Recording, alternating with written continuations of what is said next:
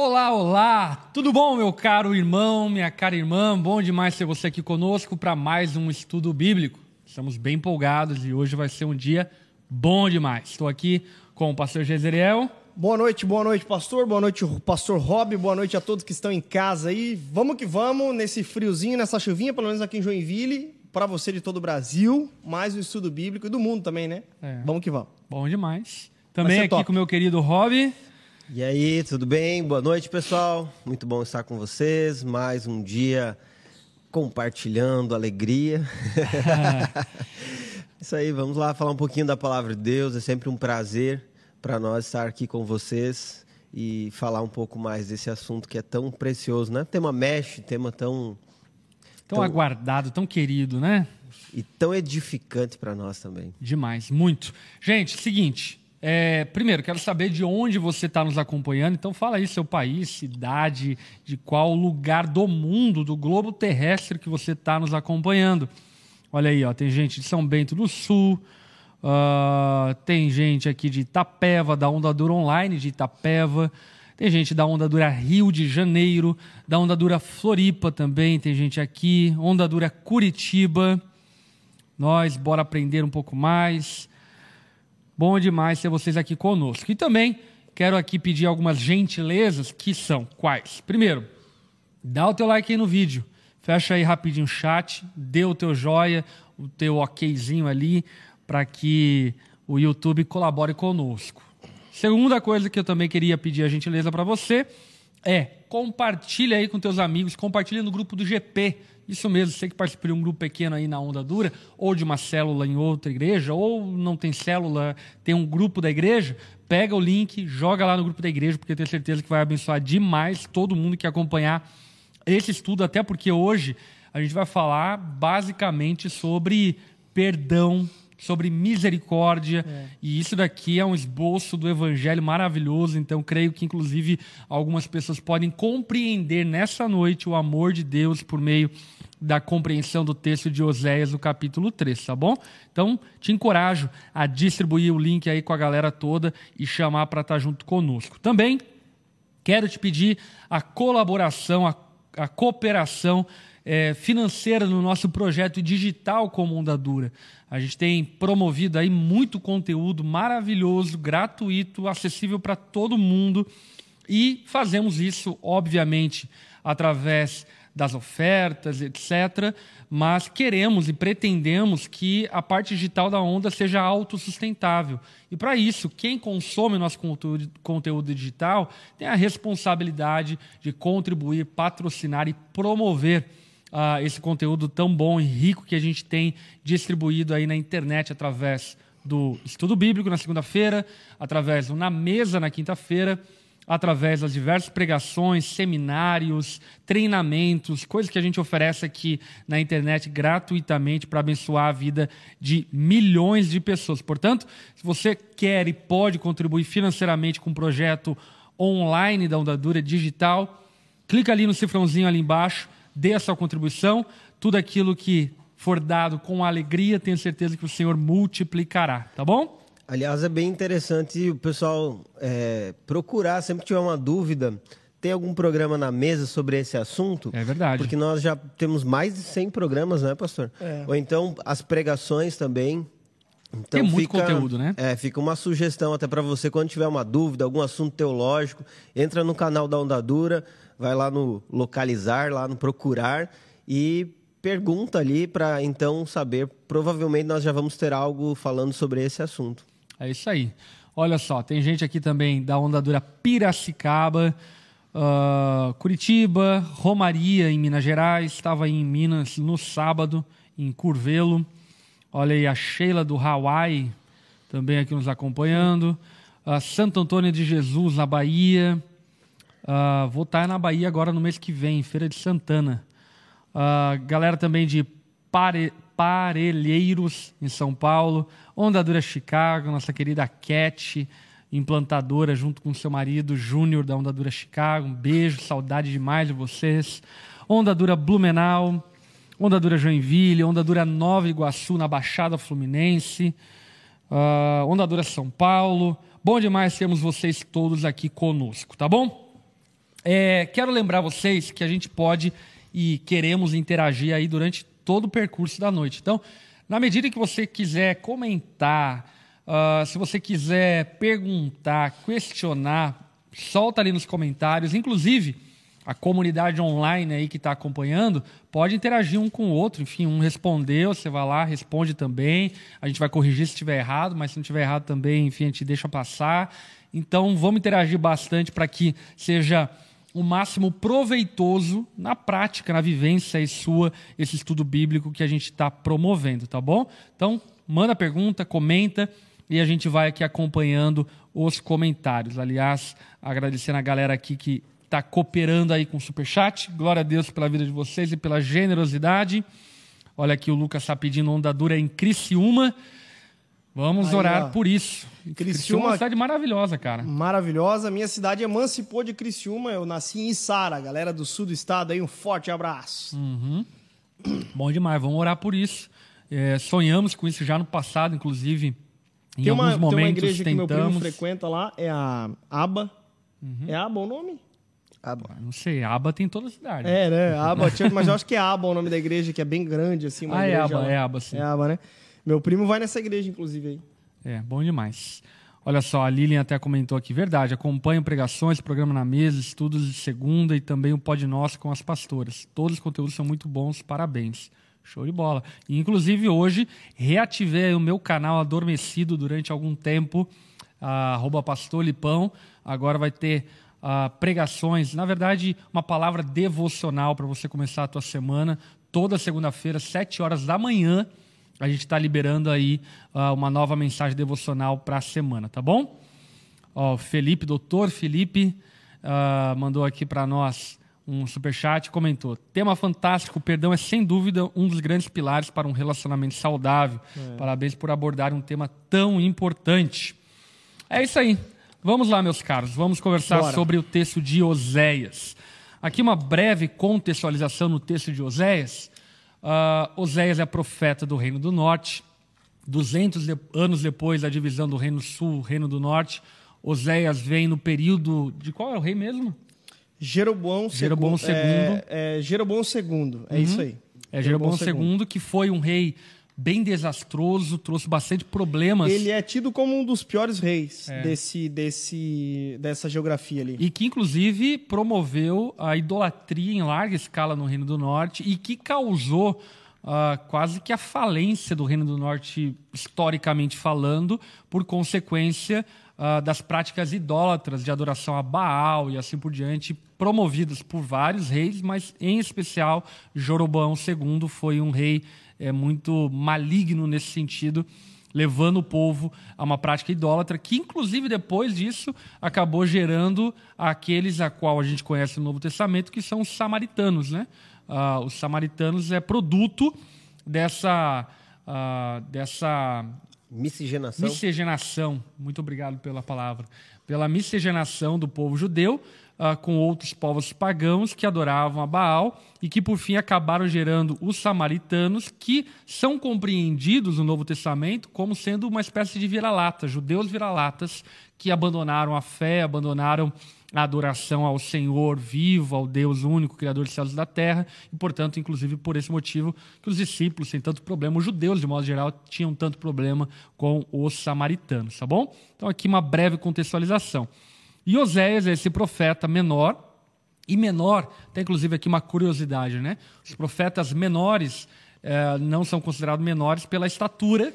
Não é, são parentes dos hobbits, não. É, e nem por serem profetas de segunda categoria, né? Eles são encarados como profetas menores porque, de fato, a profecia deles é menor. Por isso que são profetas menores.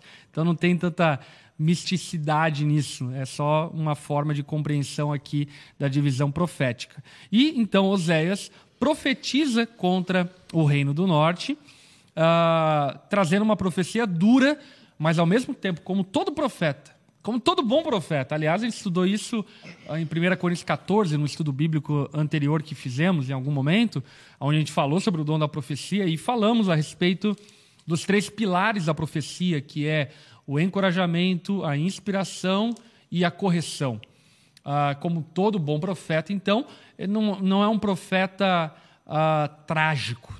Todo bom profeta e todo profeta bíblico de fato, ainda que corrija severamente ao povo, sempre traz um lampejo de esperança que é a boa nova, que existe possibilidade de perdão, existe possibilidade de redenção. Inclusive, uh, o profeta Jonas, que também é um profeta menor, ele é um profeta que queria profetizar de forma diferente. Né? Ele queria emitir juízo contra Nínive e não dar a eles nenhuma esperança. E Deus é, refreia Jonas, porque Deus queria dar a Nínive a esperança de redenção e salvação se arrependessem dos seus pecados. Portanto, Oséias, esse profeta, que vem com palavras muito duras contra o povo, dizendo acerca do adultério do povo, do quanto o povo traiu ao Senhor, mas ao mesmo tempo promove esperança. E até tratando-se disso, a, a profecia de Oséias ela é, ela é dramatizada, né? E é. é uma história muito curiosa. Deus pede que Oséias se case com uma mulher é, chamada Gomer. Existe muita, eu diria, formas de entender ali o primeiro capítulo e também o terceiro capítulo que a gente vai estudar hoje. Uh, vou dizer quais são as formas e qual é a forma que eu entendo e a forma como a gente está abordando aqui durante o tema Mesh, que estamos aí passeando, não de maneira uh, verso a verso, mas de maneira é, pensada e passeando sobre o texto do profeta Oséias. Várias pessoas entendem que a mulher adúltera não era uma prostituta, mas era uma mulher é, dada a, a, ao pecado da imoralidade. Outros compreendem que sim, era uma prostituta que Oséias vai lá e casa com uma prostituta que Deus pede que ele case com uma mulher é. dada à vida nesse sentido da imoralidade sexual. Enfim. Ou, ou né, Heavy, até um ponto de uma mulher que viveu na vida uhum. e largou a vida. Então ela era conhecida por ser adúltera, mas tipo que assim, já passado, tinha largado né? a vida. É tipo ah, a fulana namora com o, o, fulano lá, ele, ele é jogador de futebol, né? Mas ele é um ex-jogador de futebol, tipo assim, uhum. entende? E é. até tem uma referência ao nome dela, é algo bem importante, né? Por que citar especificamente o nome de, da Gomer, né? Uhum. Porque, de fato, saber o nome dela para os leitores, para o povo em geral, traria um conhecimento sobre quem ela era. Exatamente. E até, inclusive, ali o primeiro capítulo, então, narra esse começo de união entre Oséias e Gomer, que tem três filhos, e os três filhos também fazem parte do drama profético, é. porque cada filho tem uma sentença contra Israel. E aí, então, no capítulo 3, é muito curioso. E aqui, enfim, já vou dar de cara a dica, né? Alguns teólogos entendem que o capítulo 3 é uma releitura do capítulo 1. Porém, hermeneuticamente, textualmente, eu acho muito improvável que seja uma releitura do capítulo 1.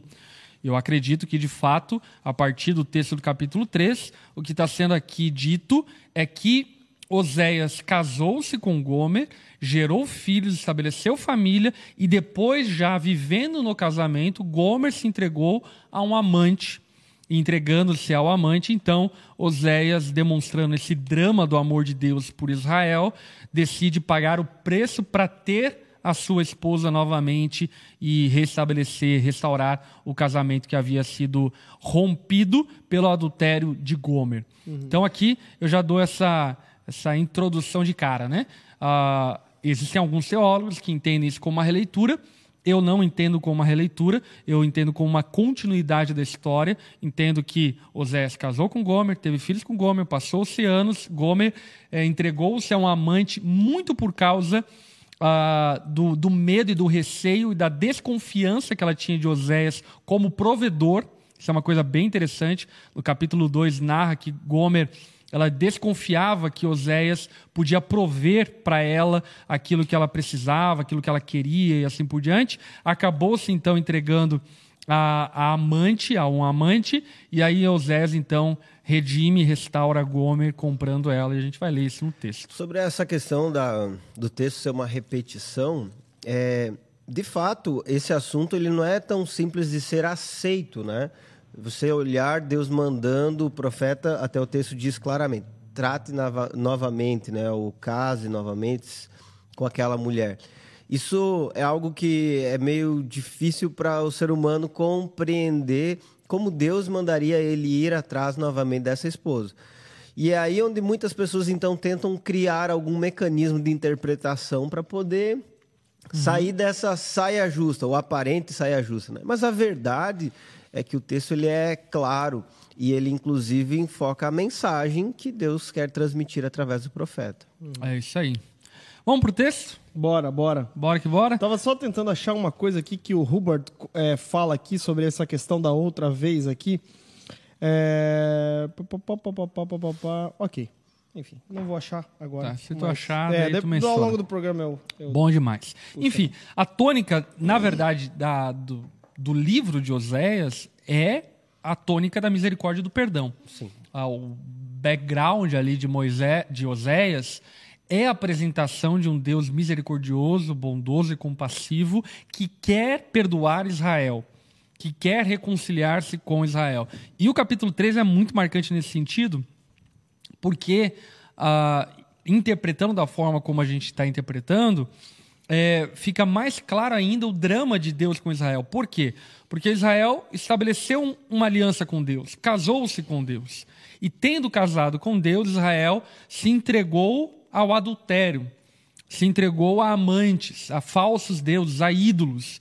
Mas ainda assim, Deus, que fez essa aliança com Israel, podendo romper essa aliança porque a parte de Israel não foi cumprida, Deus é, demonstra benevolência, demonstra ah, prontidão para retomar Israel como esposa e restabelecê-la então como ah, sua esposa, né? enfim, de modo figurado.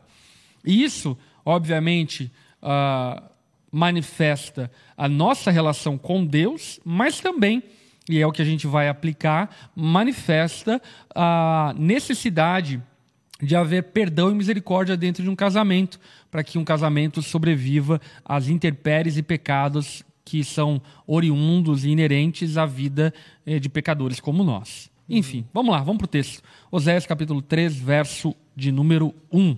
Quer ler para nós, Gesriel? ficou, vocês leram na versão NVT ontem na palavra? Eu tô com NVI, mas ontem eu li na NVT, cara. NVT. Acho. Tá. Eu vou ler então na NVT aqui. Então o Senhor me disse: Vá e ame sua esposa outra vez, embora ela cometa adultério com um amante. Isso mostrará que o Senhor ainda ama Israel, ainda que o povo tenha se voltado para outros deuses e sinta prazer em lhes trazer ofertas. Muito bom. Quer que eu leia inteiro? Ou... Não, fica num. Vamos um, comentando verso, verso um. por verso. Olha só, o verso 1 na versão NVI ele diz: O Senhor me disse: Vá, trate novamente com amor sua mulher, apesar de ela ser amada por outro e ser adúltera. Ame-a como o Senhor ama os israelitas. Então, percebe aqui o drama? É, Gomer havia cometido adultério, havia traído seu marido, estava nos braços de um amante, e Deus então diz a Oséias: Oséias, ame Gomer como eu amo Israel. Ame Gomer como eu amo o meu povo. Vá e trate ela novamente com amor, como sendo a sua mulher. Resgate Gomer, bem como eu faço com o meu povo que mesmo meu povo pecando contra mim, ainda assim insisto na nossa aliança e no amor que eu tenho por eles e restauro-os uma vez mais. Deus então está ensinando acerca do seu amor, mas também, de alguma forma, ensinando a dádiva da misericórdia, o dom da misericórdia. Uhum. Rob, você está casado há quantos anos? Sou casado há 10 anos. Jezreel, quantos anos? Três anos. Três anos. Três anos. Aliás, farei. Que dia é hoje? 20. 19. 19. 19. Dia 22 de setembro agora, faço três anos de casamento. Muito Olha bom. Aí, e já ó. preparou o presente para cá? Vamos sair amanhã na nossa folga. A gente vai comemorar amanhã Olha, no Outback, que abriu em Joinville Olha, agora. maravilha. muito bom, cara. Muito Aproximou, bom. né? É. agora tá pertinho, tá mas, mas sobre o, o, o texto aqui, é interessante porque o fato de ele dizer vá e ame a sua esposa outra vez muda completamente o discurso. Ele está falando vá e ame a sua mulher. Então, é, enaltecendo muito mais o aspecto se tratando de que a vida de Oséias, lá no capítulo 1, é uma ilustração daquilo que Deus faz com o seu povo, mesmo esse povo sendo idólatra, mesmo esse povo sendo adúltero, em vários momentos aqui, no julgamento, a partir do capítulo 4, 5, 6 e 7, onde Deus né, apresenta o crime, os culpados, a sentença e assim por... e até o recurso de apelação deles, uhum. ele está trazendo aqui uma ideia de adultério. Um dos principais pecados pelo qual o povo sofre todo o tempo que sofre, sofre as consequências que sofre, tanto o Reino do Norte quanto o Reino do Sul, é a idolatria. É a permissão, como o pastor bem colocou anteriormente, a permissão da idolatria de maneira, é, é, é de maneira institucional, uhum. né, é, é, promovido pela própria liderança, que não que queria conhecer a Deus, não conhecia Deus e não queria conhecer a Deus. É, então, Jeroboão, por não querer que o povo fosse até Jerusalém, ele estabelece um novo monte de adoração. Exato. Que é o monte, inclusive, citado por, pela mulher samaritana, né? A gente tem que adorar nesse monte ou naquele monte? Foi Jeroboão que estabeleceu aquele monte aonde oh. Baal era adorado, né? Uhum. É necess... Então, é, só, só complementando aqui, Rob. Então, uhum. ele trata, de fato, é, é, sempre como uma, uma nação adúltera, né? Por quê? Porque quem era o, o esposo, quem era o dono dessa nação? O próprio Senhor, o próprio Javé, né? E aqui ele está dizendo, vá e ame a sua mulher outra vez, né? Vá, e, e aqui o fato de amar essa mulher enaltece o quê? O caráter fiel do próprio Deus em detrimento. Aqui ele relembra, é, é, é, independentemente da, da, da, da, forma como você escuta, se é uma. É, escolhe interpretar, se é uma releitura ou não. Aqui, fato é que ele enaltece o caráter de Deus. Ele continua sendo um Deus fiel e novamente dá chances para o seu povo. É, uhum. Fica enfatizado a necessidade da mulher, no Isso. caso da Gomer, ser redimida pelo seu marido, né? uhum. né? Redimida literalmente, né? literalmente. Né? no sentido, inclusive, da, da palavra, né?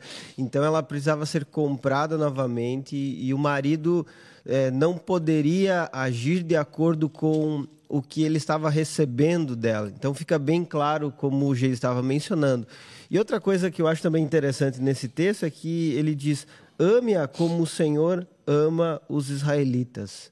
O padrão de amor que eu devo é, demonstrar pelo meu cônjuge é o padrão do amor de Deus por nós. Que inclusive ganha ressonância lá no Novo Testamento com o apóstolo Paulo em Efésios boa, capítulo boa. 5, uhum. que fala sobre amar a sua esposa sacrificialmente.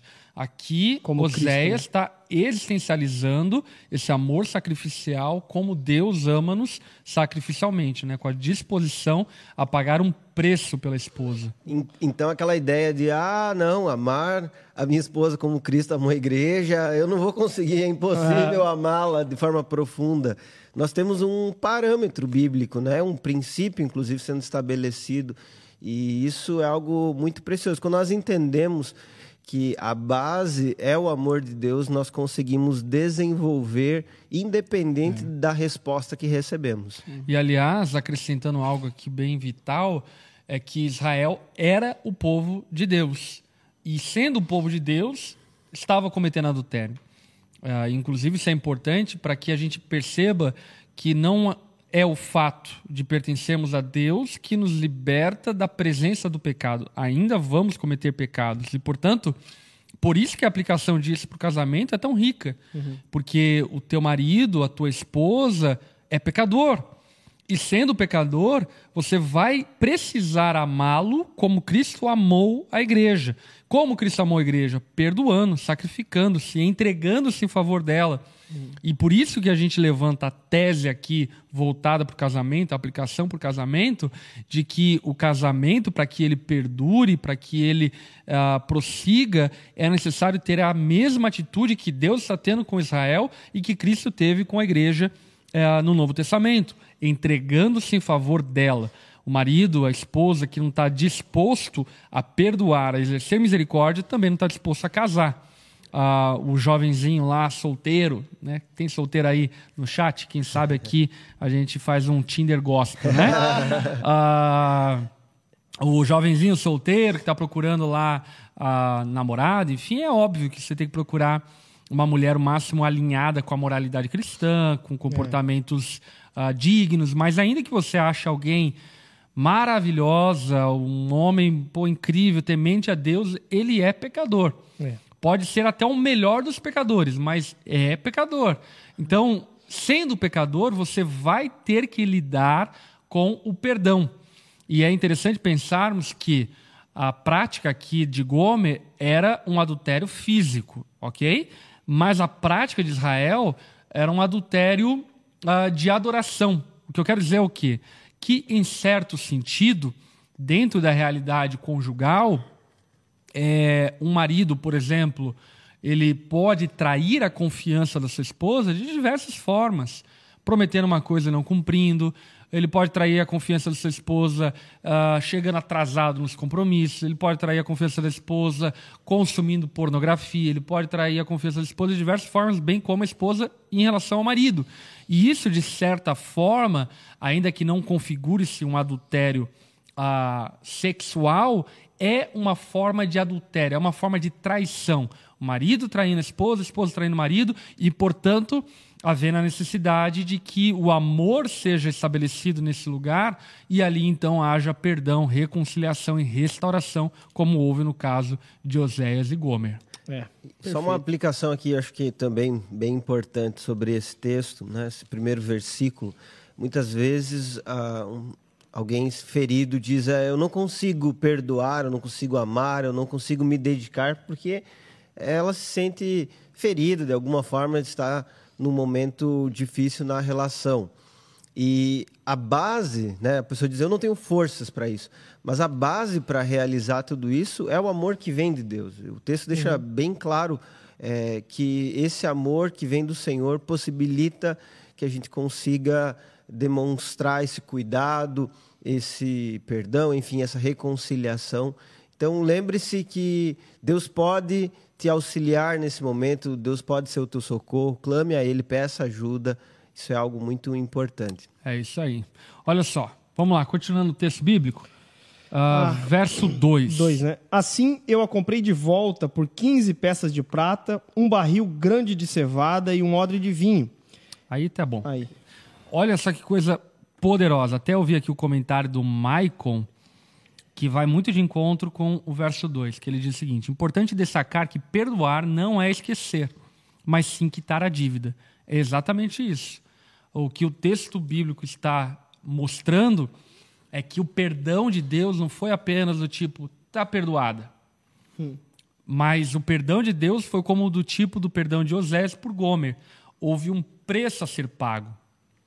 Jesus não apenas disse que nós estávamos perdoados. Jesus pagou a dívida que tínhamos em relação ao pecado que cometemos e dessa forma quitou a dívida. Pagou a dívida. Jesus não ah, pedalou o boleto, né? Jesus pagou o boleto. Uhum. E aqui Oséias demonstra isso pagando o preço ah, por Gomer. Inclusive é curioso porque, olha só, o comentário aqui da NVI que é bem legal. Parece que Gomer fora vendida como escravo e Oséias a resgatou por gramas de prata, metade do preço usual de um escravo, que está citado lá em Êxodo, no capítulo 21, no verso 7. Ou do valor de resgate do voto de uma mulher, Levítico 27, 4, um barril e meio. Portanto, uh, o que aqui fica evidente é que, olha, eu fico pensando, né, cara, a humilhação de Oséias. Por quê? Oséias já ca casou com uma mulher com caráter duvidoso. Se estava, enfim, se prostituindo ou não, isso aqui nem já, vem muito já, ao já caso. Tinha fama. Exatamente. Era um caráter duvidoso, uma pessoa que tinha fama uh, de, de entregar-se para outros homens e viver uma vida promíscua e assim por diante. Então já era uma baita vergonha. Oséias uh, sonha com casamento, com uma família feliz, tem filhos com sua esposa, três filhos, e de repente a mulher dá no pé, pula cerca e não apenas pula cerca, mas estabelece um relacionamento contínuo com o amante. Não foi uma casualidade, não foi um tropeço, que já é algo muito trágico, mas ela estabelece um relacionamento com o um amante. E aí então Oséias vai até esse amante e paga pela sua esposa. Que loucura, né? E não, não só paga, ele, assim, é, deu metade em moedas de prata, 15 moedas de prata, e um Uhum. barril e meio. Ou seja, ele não conseguiu entregar tudo em moeda, ele não tinha tudo aquilo em mãos. Ele precisou se desfazer de alguns alimentos que ele tinha para pagar. É. O esforço foi grande. Foi grande demais. Foi grande demais. E, de fato, ilustra muito bem o que é o perdão. O o esforço do perdão é grande. Aquele que diz que é fácil perdoar é porque nunca perdoou. Porque perdoar é assumir a dívida do outro. Perdoar é levar sobre si a dívida que o outro tem. Né? Em termos bem financeiros, para a gente compreender, perdoar é pagar o boleto que pertence ao outro. O outro tinha que pagar aquele boleto, você vai lá e diz: Não, eu pago esse boleto e está quitada a dívida, fica em paz, está tudo certo. Portanto, perdão nunca vai ser algo efêmero, nunca vai ser algo da boca para fora. Perdão é assumir as consequências do pecado do outro. Por exemplo, supondo aqui Oséias está pagando um preço, mas não apenas pagando um preço. Ele vai ter que lidar com a vergonha, ele vai ter que lidar com o constrangimento, que na verdade deveria recair tudo sobre Gomer. Gomer que tinha que pagar esse preço. Ela que prostituiu, ela que tinha que pagar a dívida. Mas ela era incapaz, ela não tinha condições. Bem como quando ah, um esposo ou uma esposa fere o marido, ou vice-versa, enfim, é, ele e ela não têm condições de pagar emocionalmente ao rombo que foi feito no teu coração. Ainda que ele se esforce ao máximo, a dívida que ele contraiu contra você é tamanha que qualquer coisa que ele fizer vai ser insuficiente. E eu vejo isso de maneira muito empírica, e acho que vocês também, através do aconselhamento pastoral, já perceberam isso. Por exemplo, uma esposa que trai um marido. Meu irmão, nunca, qualquer coisa que essa esposa for fazer para o marido vai suprir, vai ah, demandar a, a dívida que ela causou de emoção, de quebra ao marido. É uma dívida impagável. Então, a única forma de quitar essa dívida é o marido chegar para a esposa e dizer: Você está perdoada. Eu vou lidar com essa dor, eu vou lidar com essas cicatrizes, eu vou assumir essa culpa para mim. E aí, então, a, a gente vai viver como um casal restabelecido, porque eu assumi uma dívida que você não tem condições de pagar. Isso estabelece também a proporção da aliança do casamento, a- o tamanho da aliança do casamento. Né? Algumas pessoas olham e limitam a aliança do casamento a atos perfeitos do seu cônjuge. Por exemplo, se o meu cônjuge continuar sem me trair, se ele continuar sem me ofender, se ele continuar eh, me agradando, tudo bem. Agora, se de alguma forma ele me desagradar, eu não vou perdoá-lo. Não estou aqui, né, colocando alguns casos onde são exceções que vão trazer eh, até mesmo livramento da vida da pessoa. E eu acho, nesse sentido, não é sobre isso que eu estou falando. O que eu estou dizendo é que a Bíblia traz uma proporção dessa aliança do casamento muito mais extensa do que um ato pecaminoso possa chegar e destruir. A compreensão que nós devemos ter é que, de fato, essa aliança ela é muito profunda e deve estar fundamentada muito mais naquilo que Deus planejou para a relação familiar do que nos atos que o outro faz. Então eu, eu olho para esse texto e penso, é, não é algo pequeno, não é algo simbólico, Banal. simples e banal. Não é um rasgar uma folha de papel, não é um jogar uma aliança fora. É uma aliança muito profunda, né? É isso aí. É isso aí. Ah, e, enfim, aqui é a ilustração do amor de Deus por nós e, obviamente, também aplicado à realidade do casamento. Perdoar no casamento não é algo simples, mas é algo necessário para que o casamento sobreviva aos pecados que vão acontecer ao longo do percurso. Se tratando de uma perspectiva é, é, cristã, é, Cristo na cruz ele utiliza um termo que é um termo de, de Contábil. compra, né? Contábil. Ele diz está consumado, né? Então está pago essa dívida. Então quando nós apontamos para Cristo, nós percebemos que na cruz, de fato, o Senhor pagou, né, pelos nossos pecados. Ele tomou sobre si as nossas enfermidades, ele tomou sobre si aquilo que nós deveríamos estar levando, né? Bebeu o cálice da ira justa de Deus é, sobre o pecado de toda a humanidade, sendo um justo no lugar de injustos. Está consumado. É, e isso é, é vital, de vital importância, por conta de que o perdão ele encontra em um lugar só justiça e amor. Ou seja, através do perdão, a justiça, mas também a manifestação de amor. O perdão ele não é só amor, uh, no sentido uh, afetivo, do tipo assim, ah, eu gosto da minha esposa e tá tudo bem. Não, o perdão também é justiça. Você tem que entender que você liberar perdão para tua esposa, para o teu marido, amigo, seja lá para quem for, é, fará com que você tenha que lidar com consequências do fato de você ter assumido é. a dívida de perdoar. Portanto, uh, perdão não é apenas emitir algo, falar algo. Perdão é a postura e a atitude de assumir consequências inerentes do pecado causado pelo outro. Até deixar de cobrar a pessoa pelo pecado dela, que uhum. cometeu lá atrás. Porque muitas vezes o que acontece no casamento, né? Então, o marido chega e diz assim para a esposa, né? Ok, eu te perdoo por aquilo que você fez, mas coma na minha mão aqui, fique pianinha, é, né? É, é. Ou então é, obedeça as minhas regras, ou enfim, eu vou estabelecer esses é, de uma forma que eu desejo que você pague o preço por ter pecado. Então, não é nesse sentido. O que vai ser vivido depois, no sentido de alinhar o casamento, de restaurar o casamento, não é como um pagamento pelo pecado cometido, pelo erro é, cometido. Não é como cobrir a culpa. Não. É de uma forma é, generosa a tentativa de alinhar e consertar, mas não como uma compensação. Exato. É até porque senão vira uma casa de câmbio, né? O, uhum. o casamento. E até uma coisa muito importante, assim, de, de, de, de questões de gabinete mesmo até.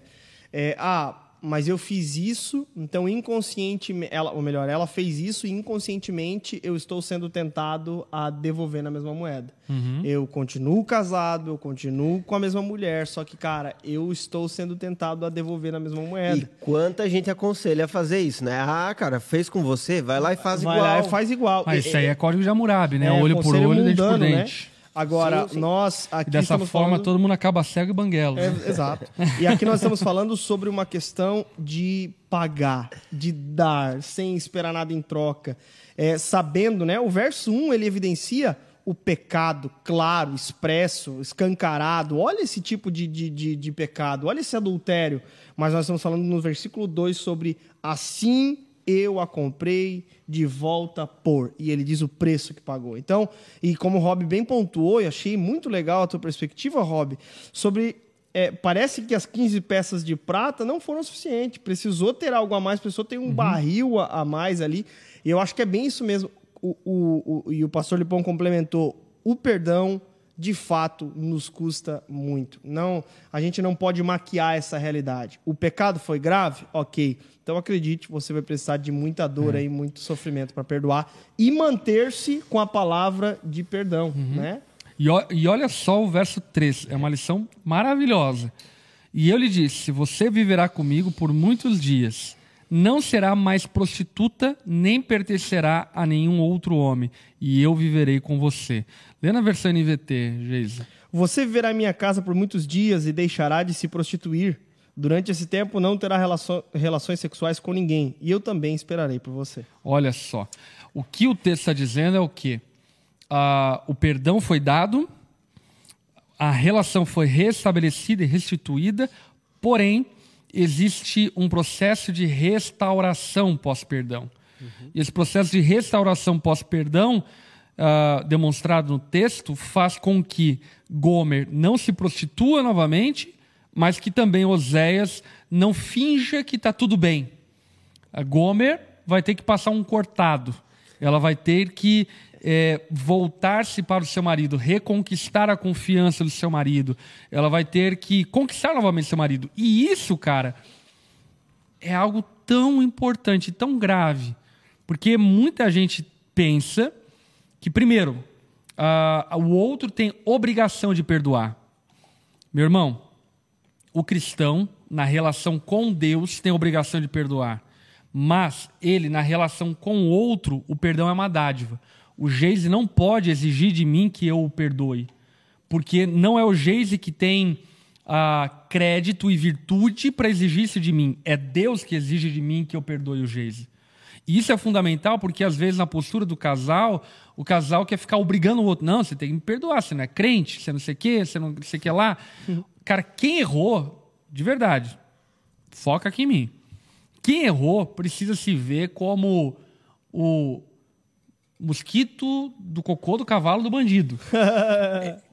eu, eu fico pasmo com alguns maridos e esposas que, tendo errado, feio com o marido, com a esposa, querem se colocar num pedestal ainda do tipo assim: não, você tem que me perdoar. Uh, Deus não disse para perdoar 70 vezes 7? E ok, Deus diz isso. Mas aí então é o pastor que vai encorajar, é o irmão da igreja que vai encorajar. Quem errou meu irmão, tem que ficar sapatinho, pianinho, se colocar no seu lugar e falar: olha, eu não presto, eu não mereço seu perdão, eu não sou digno do teu amor. Precisa se colocar em um lugar de completa humilhação. E isso tem faltado para muitos casais. Muitos casais estão pensando que perdão é uma dívida que o outro tem. Não. Perdão é uma dívida que você tem.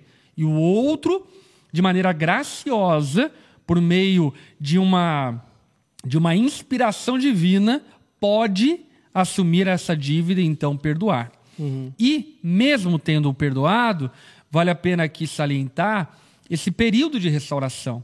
Porque, de fato, perdoar não é amnésia. Uh, você vai lembrar-se do pecado do outro. Aquilo que foi ferido foi ferido de maneira muito grave. Por exemplo, eu já acompanhei alguns maridos que uh, cometeram adultério contra a esposa e acham que a vida sexual deles vai ficar às mil maravilhas e tudo vai correr bem, que a esposa vai amar ele e tá tudo certo. Não, meu irmão, você vai ter que passar um cortado e faz parte.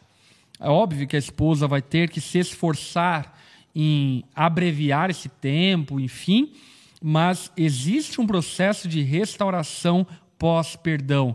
É, por exemplo, a esposa que erra com o marido de maneira feia, xinga, ofende ou algo do tipo, e aí então ela pede perdão para o marido, o marido decide a perdoar e acha que na hora que o marido falou tá perdoada, tá tudo certo, né? O marido vai fazer carinho e assim por diante. Eu lembro nos tempos sombrios do meu casamento, é, a Lari, enfim, se descontrolava emocionalmente, falava um monte de besteira. E aí então é, eu dizia a ela que ela estava perdoada. Normalmente não era nem ela que pedia perdão, enfim, eu mesmo a perdoava sem ela pedir perdão.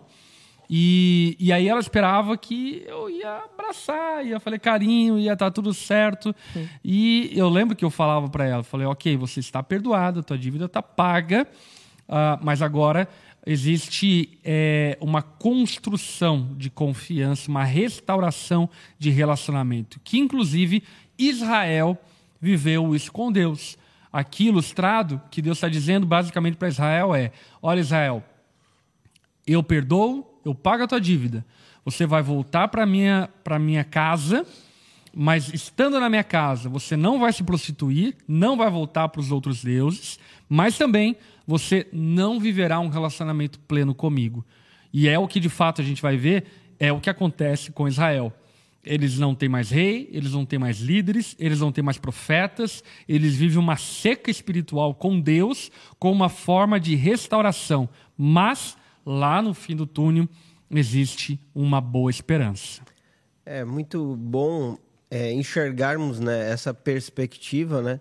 Se por um lado alguém não cobra do outro um, é, uma atitude determinada para compensar, por outro lado o outro entende também que ele precisa reconstruir, restaurar. Esse trabalho de restauração exige humildade né? Começa pelo reconhecimento do pecado, a confissão, abandonar o pecado. Eu vejo que até essa restrição de Gomer ali, né? Ah, é ficar aqui restrita num lugar onde você não está mais se entregando a essa vida, a essa prostituição. Uhum. É, há uma mudança de vida, de experiência, de atitude. Quando uma pessoa está cometendo um pecado, é necessário que ela entenda onde que ela precisa se restringir, o que ela precisa mudar, para então restaurar o relacionamento. E nessa restauração de relacionamento, há uma atitude que prioriza o cônjuge e é isso que é essencial para que seja restaurado. É isso aí.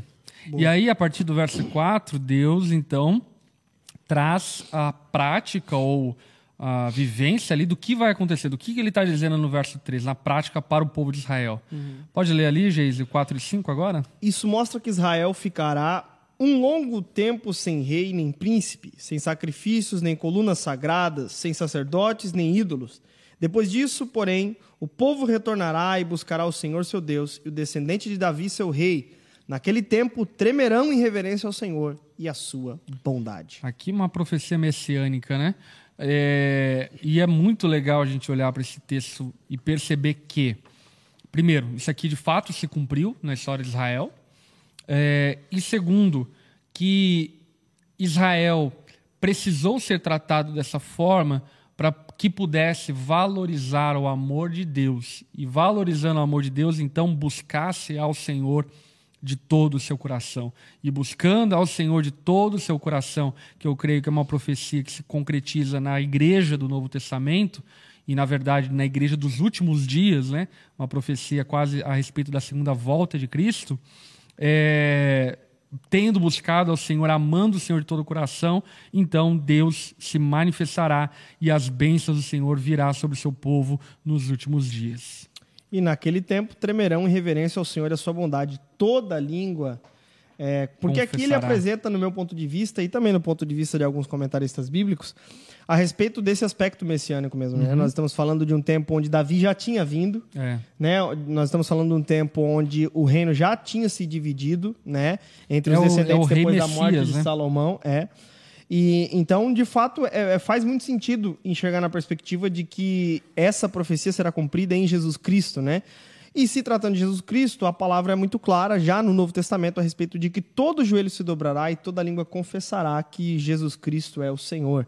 Então, eh, nós aguardamos ansiosamente por esse dia, né? É. Apesar das nossas imperfeições, de muitas vezes é, termos um arrependimento fingido, como esse povo teve, né? Porque nós vemos, por exemplo, nas continuações dos capítulos que se segue com arrependimento fingido o povo, mas Deus ainda insistindo, é, é, trazendo profetas para ser profetas, trazendo a própria palavra, a revelação, para nos conduzir para o caminho correto. Maravilhoso. Inclusive, aqui fica ah, uma profecia escatológica, né?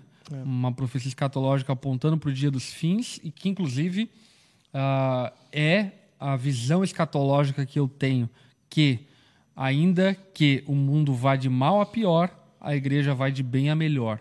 A é. igreja dos últimos dias é uma igreja que, como diz o Rodolfo na sua canção, né, tem o temor dos últimos dias e o amor dos primeiros dias. A noiva adornada de Cristo é uma igreja preparada por Ele e que vai buscar Ele de todo o coração. E que talvez sejamos essa igreja, né? Amém. Não Amém. vamos aqui ficar estabelecendo calendários, mas que sejamos essa igreja que tem o temor é, dos últimos dias e o amor dos primeiros dias. E uma coisa também, né, para finalizar ainda nesse texto, é, a verdadeira alegria, tanto para Israel quanto para Gomer, era a restauração do relacionamento com o seu marido legítimo. É. E isso é algo que deve ser exaltado e enfatizado. Onde está a verdadeira alegria é, de uma mulher é estar com o seu marido, com o relacionamento que Deus estabeleceu para eles?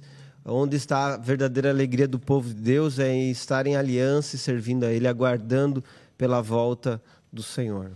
Muito Perfeito. bom, muito bom. Enfim, e a aplicação para isso para dentro do casamento é a própria experiência de Oséias. O casamento vai precisar praticar a misericórdia para que perdure, porque sem misericórdia o casamento vai naufragar. É. é óbvio que aqui vale uma máxima, né? Só é possível perdoar o pecador arrependido. Assim como Deus condenará no dia do juízo aquele que não se arrependeu, também não é possível perdoar aquele que não se arrepende. Portanto, por exemplo, um marido, uma esposa que porventura tenha caído no adultério e assim por diante e não mostrou frutos de arrependimento, é. Você não deve manter essa relação como sendo uma relação saudável, porque não é saudável. Esse marido, essa esposa precisa se arrepender para que você então possa dar a dádiva do perdão, se porventura você entender de Deus que deva dar. Mas não pense que sustentar um relacionamento ah, numa prática recorrente de adultério, às vezes até o marido ou a esposa vivendo num relacionamento duplo com a amante, enfim, ah, isso é amor. Isso não é amor. Misericórdia não é passar pano no pecado, mas é perdoar o arrependido. Outra coisa, e consideração muito vital e importante, exercer misericórdia, por exemplo, uma questão de violência doméstica, não é permanecer com o marido que está de alguma forma violentando ou a esposa que está violentando. Isso uh, é algo, enfim, é necessário que haja imperativamente um distanciamento de um marido violento ou de uma esposa violenta, para que, havendo talvez uma restauração de saúde mental, emocional e assim por diante, possa haver uma esperança futura do restabelecimento desse casamento, se porventura houver a disposição.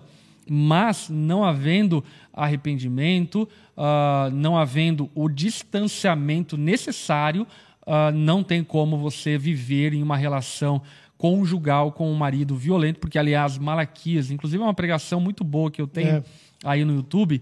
Uh, Malaquias fala, né? Deus odeia o homem violento. Portanto, nenhuma mulher, nenhum homem deve submeter-se a uma mulher ou a um homem que pratique a violência doméstica. Uh, prontamente deve procurar uh, os meios legais para se proteger e guardar a sua casa, seus filhos, assim por diante. E quem sabe enfim, de maneira graciosa Deus transforme, aí é outra história. Mas o cuidado imediato é compreender que não há, não há possibilidade de exercer misericórdia sem essa, esse bom senso de perceber que uh, o comportamento violento de um marido, de uma esposa, não vai ser refreado da noite para o dia. Ok? Fechou. Acho que a gente esgotou bem o texto, né? Bom, bom. bom. É, tese principal, acho que perdoe, porque nós fomos perdoados. É isso aí. Uh, e até, inclusive, olha só, nem falei, agora que eu reparei, lembrei. Olha só, camiseta nova da Alde Store, Brasil, Copa. Logo da Onda, para a Copa do Mundo, para a gente torcer para nossa seleção. E aí, Geiseriel? Copa do Mundo é do Brasil esse ano? Do Brasil, e digo mais, meu caro Quartarolo, temos agora amistoso da seleção brasileira na sexta-feira, às 15h30. E temos é, amistoso da seleção, que são os últimos dois amistosos contra a Gana e contra a Tunísia. E o menino Neymar, Vini Júnior e o garoto Pombo, com certeza, bailarão muito para todo o mundo. Olha aí. Então, você que quer adquirir Cash. a camiseta aqui, ó, Onda Dura Brasil, e a gente tem Onda Dura Portugal, Onda Dura Estados Unidos, inclusive, você é. pode pedir através do arroba Onda Dura Store, ok? Vá lá no Instagram, Onda Dura Store. Além de seguir, você pode pedir lá via WhatsApp, a gente envia para você na cidade que você tiver. Se é de Joinville, na loja física aqui da Onda Dura tem. Nas implantações da Onda também tem materiais como essa camiseta e tantas outras. Eu curti demais. Muito Top. bonita, ficou curti com demais. certeza vou adquirir.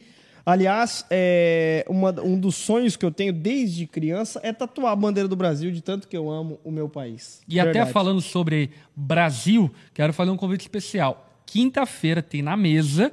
E oh, na quinta-feira a gente vai falar sobre igreja e Estado. É verdade, porque se tratando de Brasil, nós vemos que é, tem toda uma polarização política que até, por exemplo, usar uma camisa do Brasil hoje ou do, é, é, tá é pender para um lado, está relacionado a algo. E, enfim, é, não tem nada a ver com isso. Nós amamos o Brasil, queremos o melhor para este povo e com certeza o Hexa vai ser maravilhoso para todos nós. É isso aí. Então, quinta-feira, 18 horas, tem na mesa e o assunto é Igreja e Estado. Portanto, você não pode perder de forma alguma, verdade, tá bom? Verdade. Bora acompanhar uh, na mesa na quinta-feira. É isso aí, foi bom demais. Compartilha esse conteúdo com teus amigos, com a galera. Marca a gente lá no Instagram, arroba pastorlipão, arroba... Geiseriel, só. Geiseriel, não que seja arroba fácil único. escrever Geiseriel. É J-E-I-R-E-I-L. É isso, exatamente. E também, arroba... Hobby Underline Braga. É isso aí, acompanha lá, marca nós e tamo junto. Deus abençoe, até a próxima segunda-feira, às 21 horas, estamos aqui para mais um estudo bíblico. Deus abençoe. Falou, gente. Show!